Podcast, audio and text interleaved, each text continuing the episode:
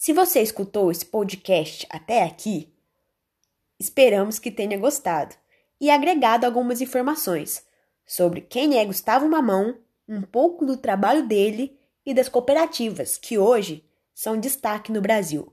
Agradecemos a sua companhia e tenha um bom dia.